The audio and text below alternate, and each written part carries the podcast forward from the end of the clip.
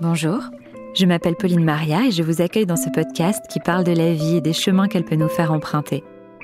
Car si pour certains les routes semblent toutes tracées, d'autres sont amenés au gré du hasard, des rencontres, des envies ou de leurs convictions, à prendre des petits sentiers de traverse, à bifurquer, à redessiner le chemin. Que ce soit sur le plan personnel, intime ou professionnel, les femmes et les hommes que vous allez entendre ici ont tous un point commun. Un beau jour, leur vie a pris un tournant, un virage.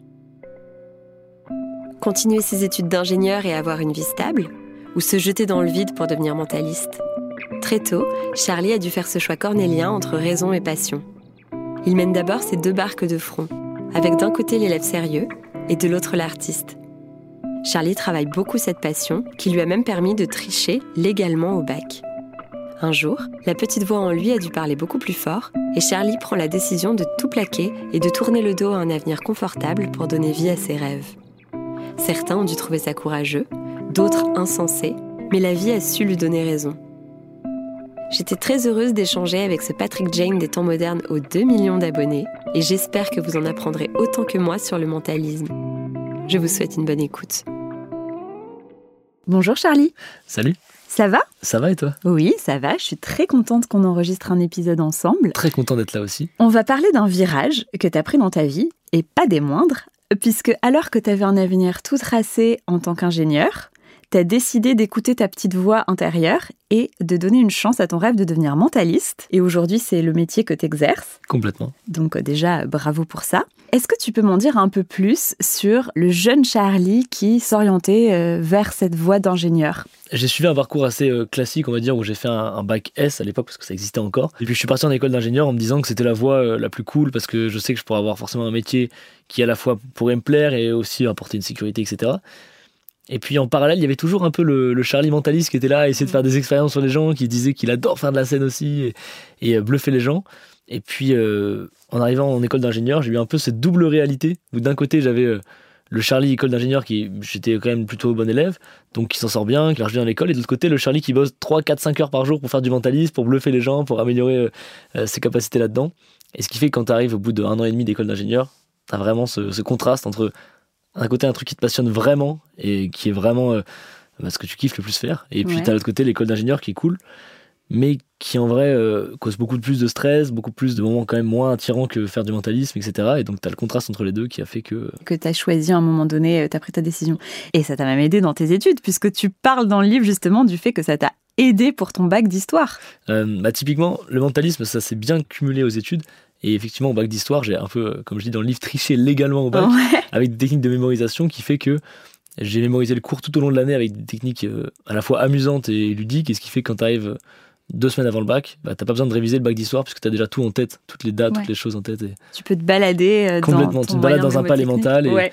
Exactement. Et il y a quelque chose aussi qui a attiré mon attention quand j'ai lu ton livre, c'est que tu parles d'une expérience qui a marqué un petit peu ta vie d'enfant. Alors que tu discutais avec ta sœur quand tu étais super jeune, elle t'a demandé de penser à un outil et à une couleur.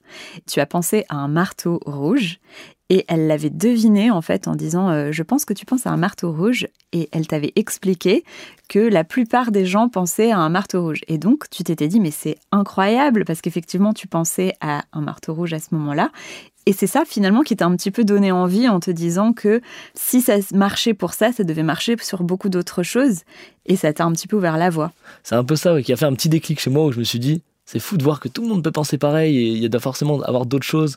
Et après, j'ai découvert qu'avec par exemple un légume, tout le monde en général dit carotte. Mm. Il y a plein de choses comme ça et, et c'est ça un peu qui m'a lancé sur la voie en tout cas du mentalisme. Ce qui est marrant, c'est que si jamais j'avais pensé à un tournevis vert, peut-être qu'on serait pas en train de faire ce podcast actuellement. c'est marrant. Sur le coup, ça aurait un peu euh, boosté ton ego parce que tu, te, serais dit, eh ben tu vois, moi je suis spécial. comme les autres. Mais ça t'aurait peut-être euh, ouvert moins de portes. Ouais, ouais, complètement. Mais c'est fou parce que finalement, ça veut dire que la graine était quand même euh, semée. Parce que par exemple, ce test-là, moi aussi, on me l'a fait. Ça m'avait mis la rage parce qu'effectivement, je pensais à un marteau rouge et je m'étais dit, mais c'est incroyable, je suis hyper prévisible et tout. Mais tu vois, ça s'était arrêté là. Donc c'est fou que ça ait vraiment euh, suscité euh, quelque chose chez toi. C'est vrai que ça a été un peu du coup le premier virage en vrai de bah ma vie, complètement. Et c'est marrant, je pense que j'ai toujours été un peu curieux. Et euh, si je devais donner une définition de mon mentalisme, je dirais que le top 1 c'est vraiment la curiosité, donc s'intéresser à tous les sujets autour du mental notamment. Donc effectivement, ouais, je pense que ça partait un peu de là, mais il y a peut-être une petite graine, euh, Hmm. comme tu l'as dit. Ouais. Et donc, quand tu prends la décision de ne pas continuer pour euh, devenir mentaliste, comment c'est accueilli par ta famille? Bah, il faut savoir que mon père est guitariste, donc déjà, côté artiste, il était OK avec ça. Et puis euh, ma mère qui euh, m'a toujours dit, je veux que tu fasses quelque chose qui te plaît. Et là, elle l'a un peu mis en application, en fait. Donc c'était vraiment cool, ils m'ont vraiment soutenu. Même si c'est vrai que mes parents m'ont soutenu, mais en général, les grands-parents, les oncles, etc., sont en mode, Ah, c'est dommage quand même que tu arrêtes Ouais. les études. Mais après, quand ça marche bien, ils se disent, j'ai toujours su. Ouais. Puis, regardez, tu vois, J'étais là depuis le jour 1, tu t'en j'ai souviens toujours dit que ça allait marcher. Qu'est-ce que tu avais en tête comme métier justement? Parce que mentaliste, c'est vrai que par exemple, tu vois, pour moi qui connais pas trop et qui était euh, fan de la série, Ouais. ça a un côté un petit peu, euh, bah, on travaille avec la police pour euh, résoudre des crimes ou quoi que ce soit. Enfin, tu vois, on fantasme un peu ce métier en se disant qu'il y a un côté un petit peu justicier et tout. Et toi, qu'est-ce que tu avais en tête au début? Moi, quand j'ai arrêté mes études pour le mentalisme, je voulais absolument faire de la scène. Donc c'était vraiment le côté chaud, le côté euh, bluffer les gens. Et après, c'est vrai que tu pourrais avoir d'autres métiers comme euh, aider la police, etc. Mais en soi, je connais pas vraiment de mentalistes qui font ce genre de métier. En tout cas, qui se définissent comme mentalistes parce que c'est pas non plus euh, une science exacte. Il y a toujours l'interprétation personnelle. Donc ça serait un peu osé de dire je suis mentaliste et je viens aider la police. Ouais. Mais par contre, moi de mon côté, c'était vraiment la scène et la création de vidéos qui me fascinaient le plus. Et donc j'ai vraiment poussé ces deux aspects et c'est encore ce que je, je kiffe faire le plus. Et tu as rencontré du coup le succès. Tu l'as rencontré assez rapidement ou ça a mis un petit peu de temps? On va dire que j'ai commencé à poster des vidéos avant d'arrêter mon école d'ingénieur. D'accord. Et euh, c'est quand même arrivé assez, euh, assez rapidement. Après, c'était, euh, j'ai utilisé le moyen TikTok, qui est très, Mhm. très efficace. Et j'ai commencé pendant le deuxième confinement. Donc forcément, à ce moment-là, il y a beaucoup de gens sur leur téléphone. Beaucoup de gens qui- ouais, complètement. Et c'est, ça a fonctionné assez vite. C'est, ouf, TikTok, comment ça démarre vraiment des carrières. quoi. C'est impressionnant. Parce que tu as combien du coup d'abonnés sur TikTok? Actuellement, 1 900 000. C'est quand même en deux ans, ce qui est quand même... Tu dis TikTok, vraiment, il y a un potentiel euh, Ouais. qui, est- qui est Bah, énorme. sans vouloir t'impressionner, j'en ai 200, tu vois, donc euh, j'espère que ça va, euh, que tu te sens pas tout petit. Je te mettrai une, identification euh, sur TikTok. Ah, trop bien. non, mais c'est clair, c'est trop bien. Et en plus, du coup, c'était exactement ta cible. J'imagine que c'est un format que les gens cherchaient aussi à, à recevoir. Ouais, complètement. Je pense que quand j'ai démarré les vidéos TikTok comme je le faisais, il n'y avait pas beaucoup de gens qui dédient en tout cas leur compte à TikTok et au mentalisme. Hmm. Je pense que j'étais un peu le premier en France à faire ça, sur format TikTok bien sûr, qui fait que ça m'a bien aidé ouais, à me démarquer.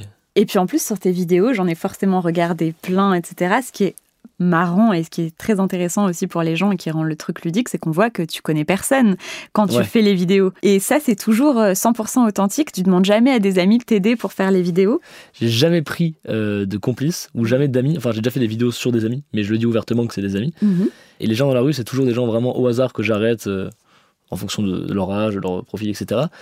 Et euh, à la limite, les méthodes, je peux pas te dévoiler comment, mais il y a plein de méthodes différentes, Mhm. mais il n'y a jamais eu de complice en tout cas. C'est bluffant, quoi, ce que tu arrives à voir, en tout cas, euh, sur les gens et à penser. Quand on lit ton livre, on comprend que c'est aussi beaucoup de travail. Tu es vraiment un gros bosseur. Tu as développé tes propres techniques, mais quelqu'un qui lirait ton livre pourrait commencer un petit peu le mentalisme. Alors, en fait, euh, clairement, ce livre, je l'ai sorti pour euh, le Charlie d'il y a 5 ans, tu vois. Il y a même un peu plus, je dirais. Quand j'ai démarré le mentalisme et que j'ai vraiment voulu m'y mettre, si j'avais eu ce livre-là, j'aurais gagné beaucoup de temps. Et clairement, tout le monde peut faire ce que je fais. Après, il Mm. faudrait que tout le monde se renseigne sur les techniques, apprenne à les mettre en place, se forme là-dessus. Mais il n'y a pas de don, il n'y a pas de choses innées.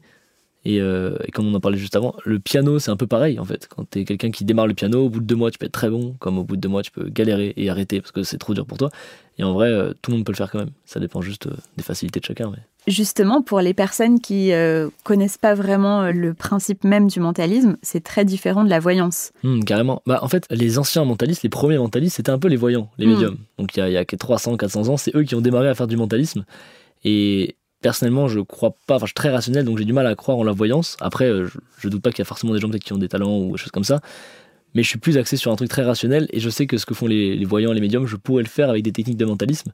Donc en soi, les techniques qu'on utilise sont assez similaires, je pense. Tu pourrais le faire, c'est-à-dire? C'est-à-dire que je pourrais donner la même impression de. euh, En fait, en tout cas, en supposant que, d'un point de vue 100% rationnel, il n'y ait pas de réelle voyance, en supposant ça, je pourrais faire l'un donner l'impression que j'ai ces pouvoirs-là, entre guillemets.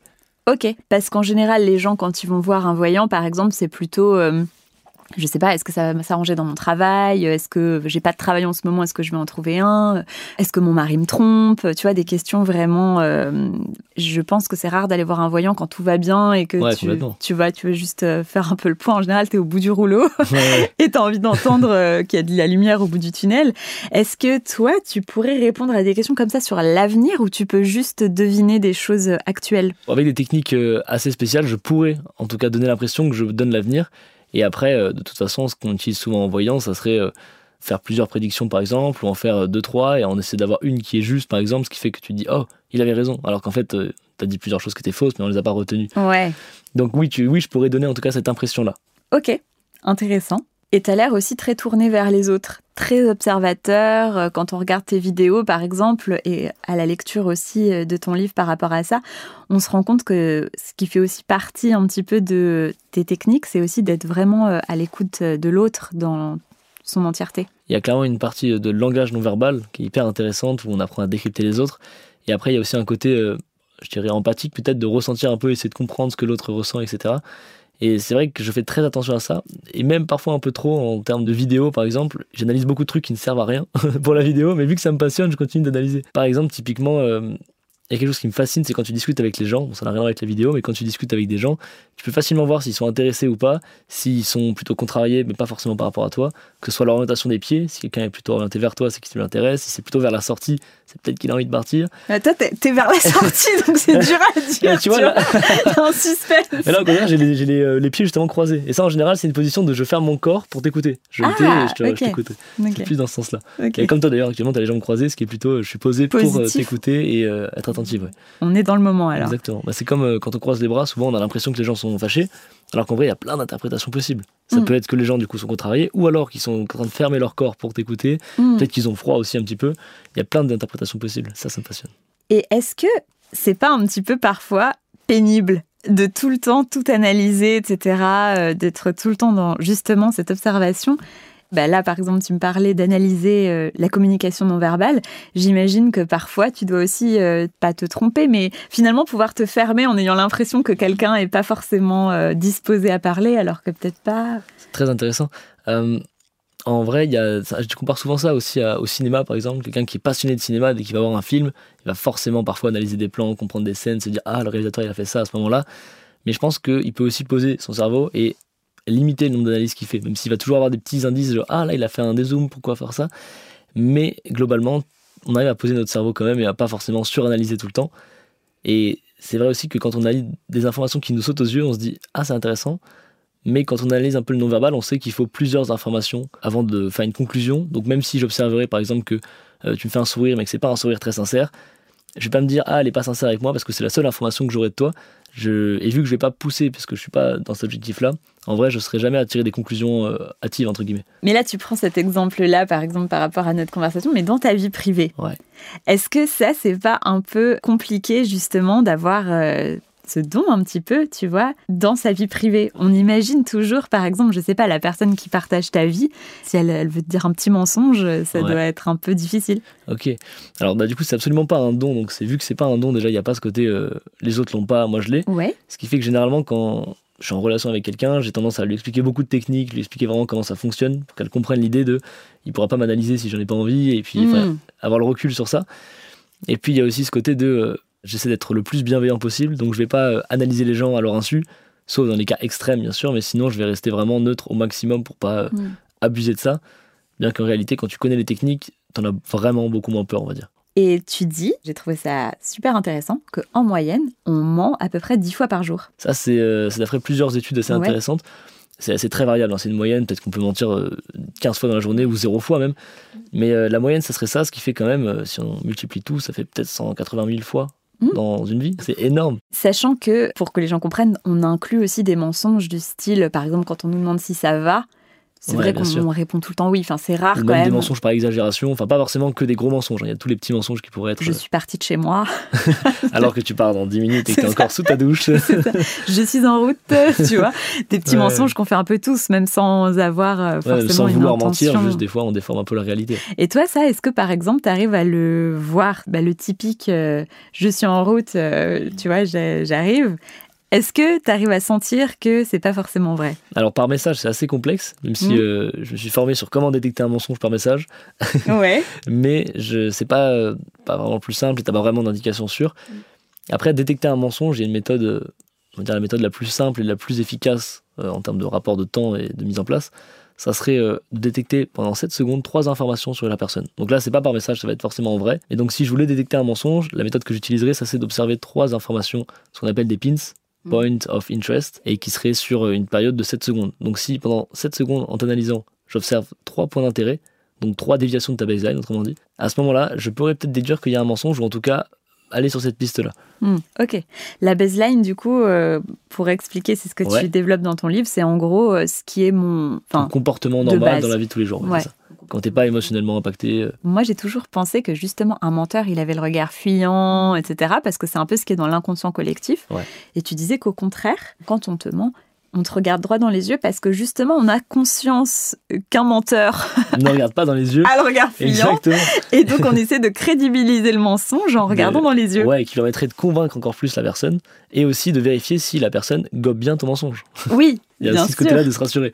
Ouais. En fait, globalement, quand on, une personne cherche à convaincre alors qu'on n'a rien dit du tout, c'est généralement un indice de mensonge. Et il y a aussi les détails. Quand tu racontes une histoire et que tu Hmm. donnes vraiment beaucoup, beaucoup de détails en général. euh, Quand tu donnes beaucoup trop de détails inutiles, en fait, il faut savoir que la, la courbe d'une histoire euh, naturelle, ça serait euh, globalement, ça démarre assez bas, puis ensuite, on raconte au milieu beaucoup de détails, ça monte, et à la fin, ça finit sur peu de détails aussi. Et quand on casse un peu ce schéma et qu'on commence par un contexte où il y a énormément de détails, pour une, une information centrale très courte et encore beaucoup de détails à la fin, c'est pas une façon naturelle de raconter une histoire. Et donc à ce moment-là, on peut se douter encore une fois que peut-être il y a un mensonge. Et c'est assez fou parce que sur tes vidéos, en général, quand quelqu'un te dit par exemple euh, trois faits et qu'il y en a euh, un ou deux qui sont faux, t'arrives euh, en général tout de suite à les trouver. Ouais, en général, il y a des techniques très simples pour réussir à détecter ce genre de choses. J'applique juste ma méthode et je dirais que ça marche dans 70 à 80% des cas. Donc il y a quand même un taux d'échec, Ouais. mais ça donne un bon indice. ouais. J'imagine que du coup, les gens, ils doivent être un peu, euh, un peu flippés quand ils doivent te dire un, un mytho. Ça incite quand même à, être sincère avec toi. C'est très intéressant ce que tu dis parce que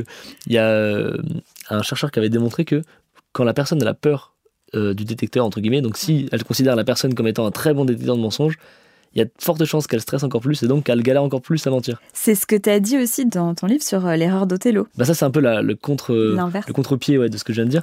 Parce que quand on, si on sait qu'une personne pense qu'on ment ou qu'elle est très forte pour détecter les mensonges, on a peur de ne pas être cru. Ou si, par exemple, quelque chose, euh, dans le cas, par exemple, d'Othello, qui peut se transposer facilement dans la vie, Ouais. est assez improbable.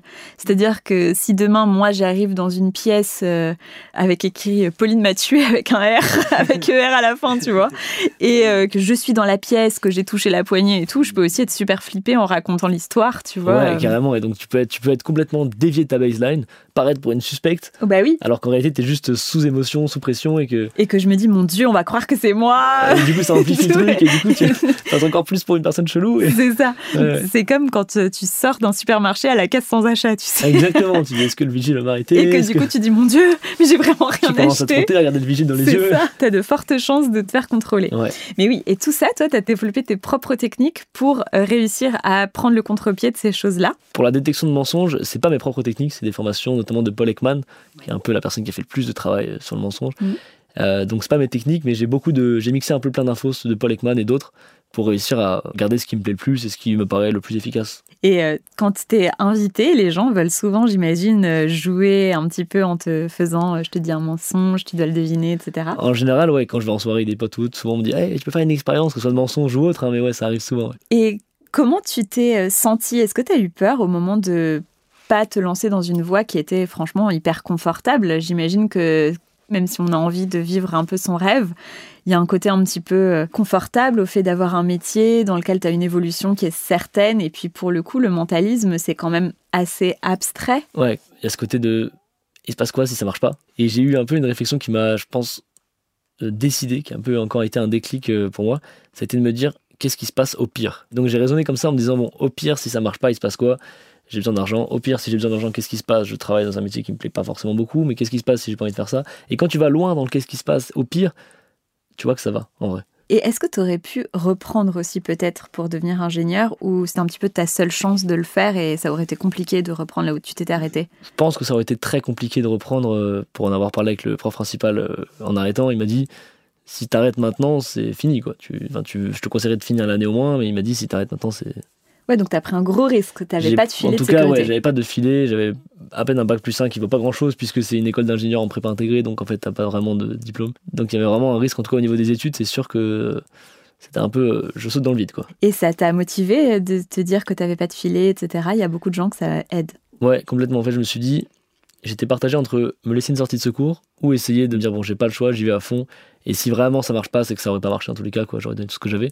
Et effectivement, ça m'a permis de vraiment y aller à fond et de passer mes journées à faire ça.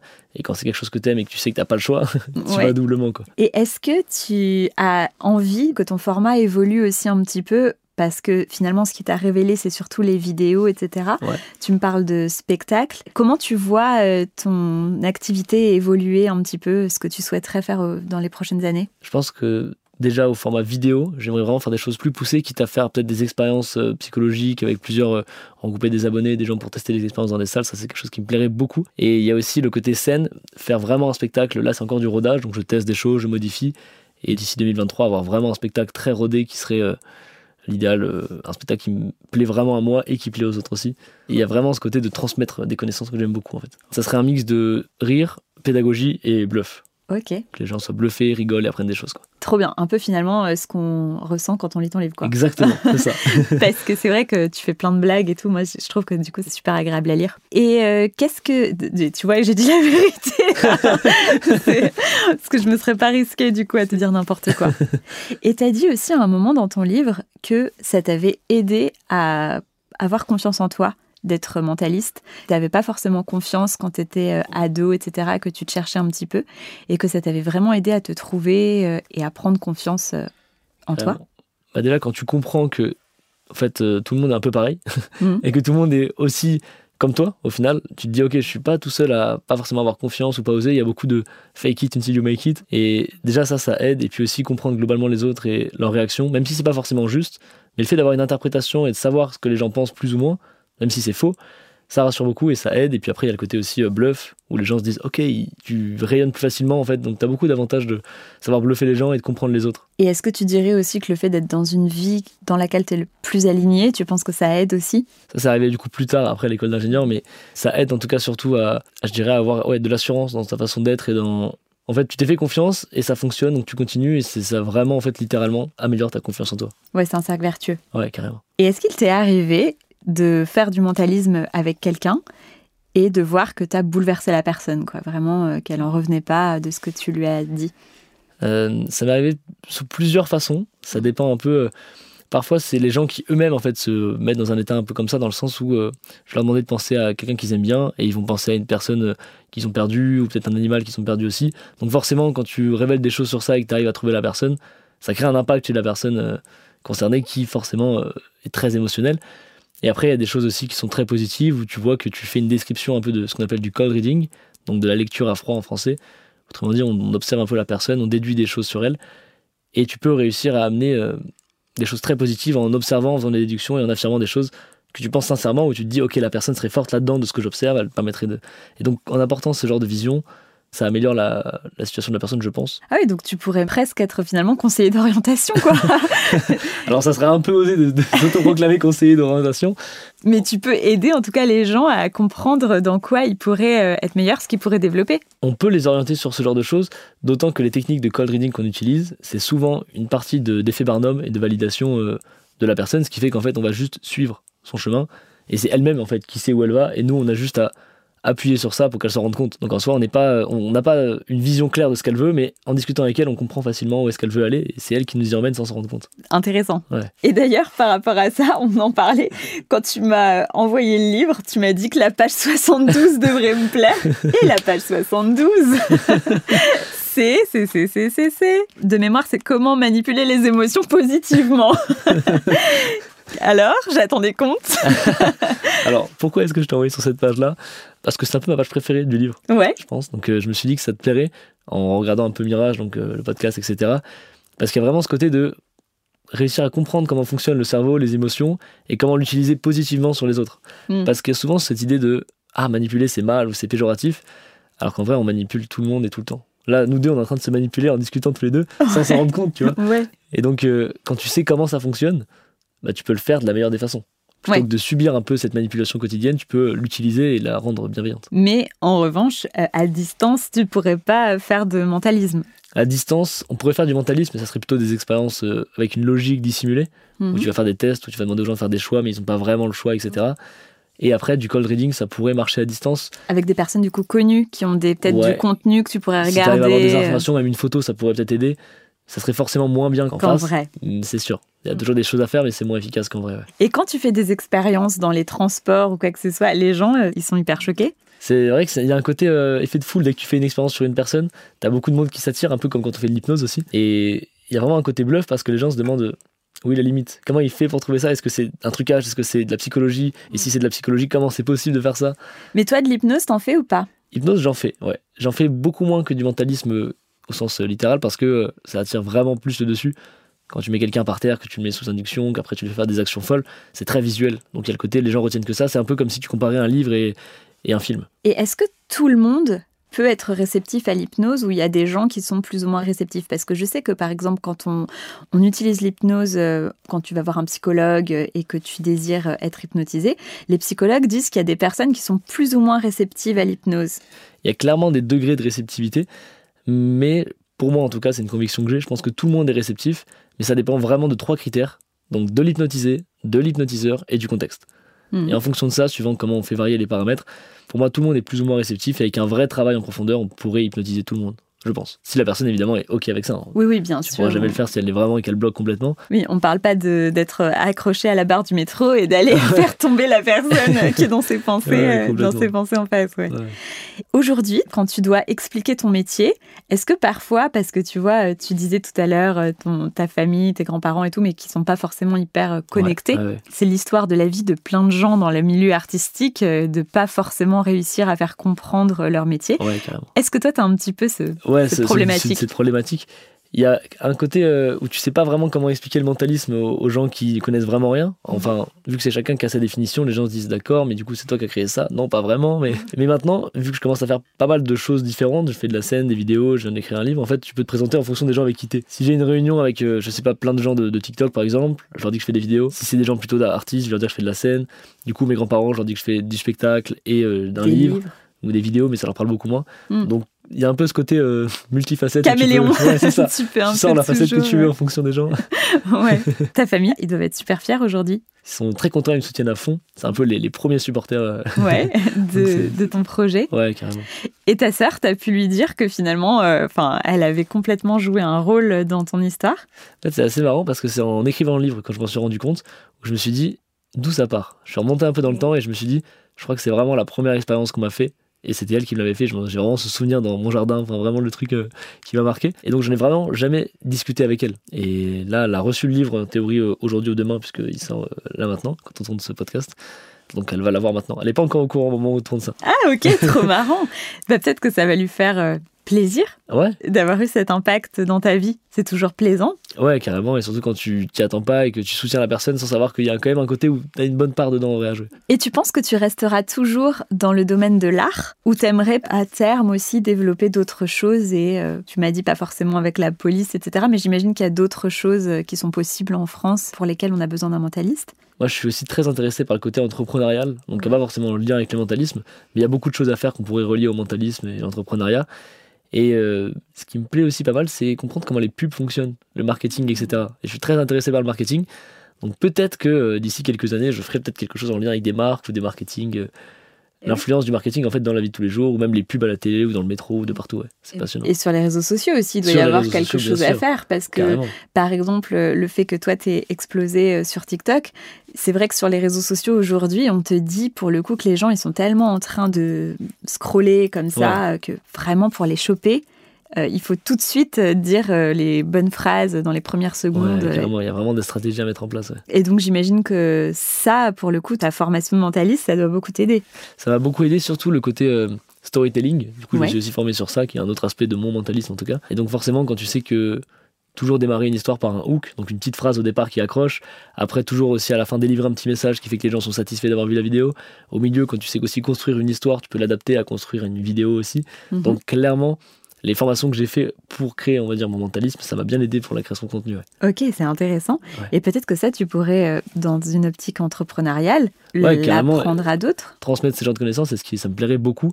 Mais j'aimerais vraiment faire quelque chose de très complet si jamais je fais quelque chose euh, en rapport peut-être une formation en ligne ou autre. Donc euh, pour l'instant, c'est pas un projet que j'ai en tête euh, Dans à court terme. C'est dans un coin de ma tête quand même. Ouais, parce que tu as plein de projets artistiques pour l'instant, etc. Mais j'ai l'impression que tu es quand même quelqu'un qui a besoin d'action, Ouais, complètement. J'ai besoin de toujours être dans le dynamisme, de faire des de, choses. de projets, etc. Ouais, Et donc euh, peut-être qu'à un moment donné, tu développeras d'autres choses.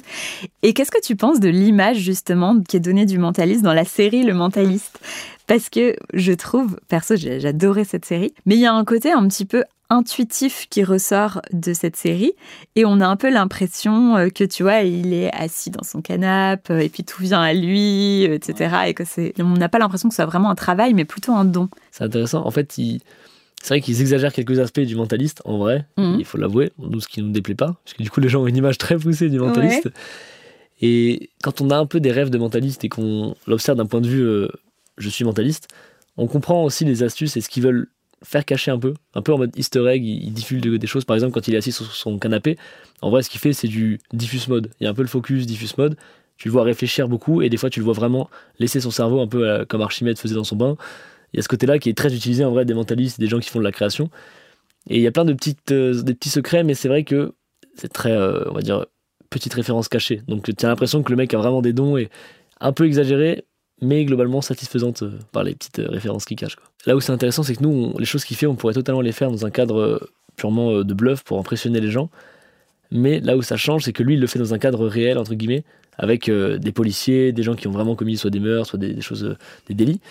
Et là, c'est assez intéressant parce que nous, ce qu'on peut faire pour bluffer les gens, on le fait parce que les gens sont OK avec ça et OK avec nous. Donc ils jouent le jeu à fond. Et donc c'est très simple à faire. Quand tu tombes sur quelqu'un qui a fait un meurtre et qui a pas forcément envie qu'on le découvre, il va pas jouer le jeu avec toi. Et donc de ce point de vue-là, c'est là qu'on se dit, bon, c'est peut-être un petit peu exagéré là-dessus. Parce que Ouais, et puis après, pour le coup, j'imagine aussi qu'il doit y avoir des choses aussi dans le.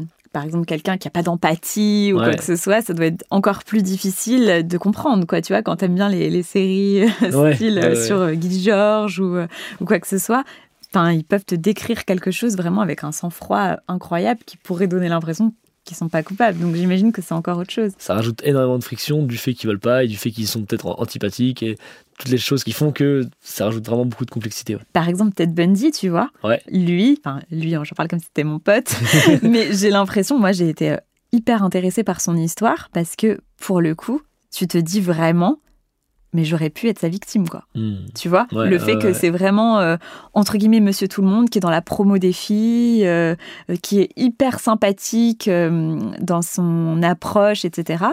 Il n'y a pas de côté de violence pour avoir ses victimes, etc. Et vraiment, quand tu vois des images d'archives du procès et tout, tu te dis mais c'est fou, on dirait un innocent quoi. Ouais. En plus, il était hyper intelligent, avocat et tout, donc euh, quand il écrivait ses réponses et tout, c'était tu Tu ne peux pas, pas te douter à, penser. à aucun moment, ouais, complètement. et tu penses que ça, un mentaliste, il peut s'adapter à la cible et avoir conscience de tout ça par rapport à la baseline en l'étudiant peut-être longtemps, en passant du temps avec lui, etc. Tu penses que tu peux développer cette possibilité? Intéressant. Bah, tout dépend aussi du mentaliste, de ce qui l'intéresse, mais c'est sûr que, en tout cas, je parle pour mon euh, expérience personnelle, avec les formations que j'ai fait sur le mensonge, je pense que je pourrais capter quelques informations et comprendre qu'il y a peut-être quelque chose de louche, mais ça a vraiment des limites parce que dans ce genre de cas, il est vraiment exceptionnel. Enfin, je connais aussi l'histoire de Ted Bundy Ouais. c'est vraiment très très fort.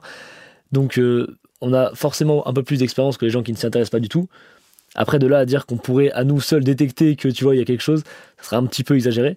Mm. On aurait des informations, je pense, mais euh, ça reste relatif. On pourrait pas conclure pas de conclusion en tout cas sur ça. On pourrait pas. euh, De toute façon, je crois qu'en France, quand la police se fait aider par euh, des personnes Des conseillers ou des- des ouais, ouais. conseillers ou des voyants ou quoi que ce soit, ils le savent que c'est pas une science exacte Ouais, et au final, il faut d'autres preuves avant de. Ouais, il reste de toute façon avec un avis assez objectif sur ce que dit le voyant, le mentaliste ou la personne qui les aide. Parce qu'on sait tous que de toute façon, on ne pourra jamais être sûr à 100% de la psychologie, parce que sinon, ça serait terrifiant. Oui, d'ailleurs, je sais même pas si aujourd'hui c'est ils se font aider euh, comme ça par je des pense personnes. pas, par des voyants, je pense pas. Je pense qu'ils ont des conseillers en langage non verbal, ça c'est sûr, qui se définissent pas forcément comme mentalistes, mais il y a clairement des gens qui les aident sur le côté euh, psychologie, observation, déduction, mais qui sont euh, un peu à la Patrick Jane dans Mentaliste, Ouais. qui sont sur un degré où on les prend pas forcément euh, comme conclusion. De toute façon, jamais de la vie on les prendra comme conclusion certaine. Il y aura toujours, ce sera plus un indice dans l'enquête que une certitude. Quoi. Et est-ce que tu crois parfois, toi, en transposant un peu, par exemple, parfois dans certaines euh, lectures de psychanalystes, etc., tu vois, je vais pas être toujours d'accord en me disant que, par exemple, euh, bah, Freud, quand il écrit, je trouve qu'on a l'impression que pour lui, vraiment, le hasard n'existe pas. C'est-à-dire que si, euh, dans son, par exemple, dans l'interprétation des rêves ou quoi que ce soit, pour lui, il y a forcément toujours ton inconscient qui est derrière tout. Alors que, par exemple, tu vois, je pense à des lapsus révélateurs je pense que parfois il y a juste ta langue qui fourche et que tu vois, il faut pas forcément euh, toujours tout interpréter, même si c'est intéressant. Est-ce que tu penses pas que c'est un petit peu parfois pareil avec la communication non verbale? Complètement. Bah, déjà au niveau des lapsus, c'est très intéressant. Lapsus révélateur, ça a été montré que c'est pas vrai dans 100% des cas. Et euh, Paul Ekman en parlait, c'est un indice quand il y a un lapsus. Mais encore une fois, tu peux rien conclure dessus parce qu'il y a une chance sur deux que ce soit une langue qui fourche, une langue qui fourche comme là. Ouais, ouais. oui, mais sauf que là, il n'y a pas de lapsus, il y a juste ta langue qui a fourché. mais t'as pas dit, par exemple, un autre mot à la place d'un autre qui pourrait penser que tu penses à, à l'autre truc. Euh. De toute façon, dans, le cas de Freud, quoi que tu dises, tu penses au sexe. Donc, tu vois, ça va super vite. Du coup, c'est facile psychanalyste. Mais bon, tu vois ce que je veux dire Il n'y a pas un côté un peu. Euh, Il y a clairement un côté, je pense, de. Euh, t'analyses un peu en te disant euh, Ah, j'observe ça, donc ça, ça interprète ça, j'observe ça, donc je vois ça. Comme typiquement les bras croisés je pense qu'il y a des cas où la personne est juste plus à l'aise avec les bras croisés. Et hmm. donc, elle se met comme ça sans aucune raison et sans aucune euh, influence inconsciente derrière. Et c'est peut-être là aussi que c'est intéressant d'avoir observé la personne, parce que si tu te rends compte qu'en fait, elle est souvent dans cette euh, position-là de base, euh, c'est pas forcément. Ouais, complètement. Si tu vois que c'est sa baseline, c'est là que tu peux éliminer tout ce genre de choses si par exemple typiquement elle bégaye souvent ou elle fait souvent des problèmes euh, avec sa langue, elle fourche souvent, quand elle fait un lapsus, tu te dis ok mais c'est pas si étonnant que ça au final. Mm. Les Italiens ça doit être chaud aussi. Parce que comme... J'aimerais pas être mentaliste italien, vraiment. Parce que comme il y a beaucoup de... ouais, beaucoup de langage avec les, les mains, etc. Ouais, c'est ça. Bon, je suis du Sud, j'avoue, je parle pas mal avec les mains. Moi aussi, pas mal. Mais bon, ça doit rajouter du challenge quand même. Et encore, parce que du coup, tu sais que si jamais il parle moins avec les mains, tu te dis ah, intéressant là-dessus. Donc ça peut donner des indices en soi, mais c'est sûr que quand il y a beaucoup, beaucoup trop de gestes, beaucoup de choses, tu te dis c'est difficile de distinguer les choses qui modifient. Mm. Et aujourd'hui, est-ce que tu as du mal parfois à te dire ça y est, j'ai réussi, c'est mon métier Il y a ce côté avec les réseaux où tu sais jamais vraiment si c'est stable ou si ça fonctionne ou si tu dis ok, peut-être que là je fais moins de vues, est-ce que ça veut dire que ça marche plus? Donc euh, au niveau des réseaux, je sais pas si euh, j'aurais réussi à avoir une stabilité. Euh, en tout cas, même si sur un an ça fonctionnait tout le temps bien, je sais pas si au bout d'un an je me dirais ok c'est mon métier, c'est bon. Par contre avec la scène, ce que je suis en train de développer maintenant, il y a vraiment plus ce côté stabilité où tu sais que bah, tes dates elles sont là, tu sais que tes salles elles se remplissent toujours un minimum et que bah, si tu fais tes dates et que tu joues et que tu continues de faire de la bonne promo, c'est quand même plus stable que des réseaux en tout cas, je trouve. Donc il y a ce côté-là que j'arrive à trouver une stabilité avec les autres projets qui découlent de mes réseaux mais pas des réseaux directement. Et j'imagine que tu es heureux d'avoir eu le courage de tenter tes rêves? Ouais, ouais, complètement. Je pense que c'était la meilleure décision de ma vie, je pense. Ben, je te remercie beaucoup. Merci à toi, Pauline. J'ai pris beaucoup de plaisir à échanger avec toi. C'est super intéressant et vraiment, euh, ton livre m'a permis d'apprendre aussi plein de choses que je vais euh, mettre, en, pratique très très vite. vraiment, si euh, plus tard mes enfants me essaient de m'embrouiller, je ressortirai ton livre. Merci beaucoup, Charlie. Merci à toi, Pauline. C'était un plaisir d'être là. Plaisir partagé. À bientôt. À bientôt. Voilà, le moment est venu de se quitter. J'espère que vous avez apprécié cet épisode. Je vous donne rendez-vous la semaine prochaine pour découvrir un nouvel invité, un nouveau parcours et se faire embarquer dans un nouveau virage. En attendant, prenez soin de vous et bonne semaine.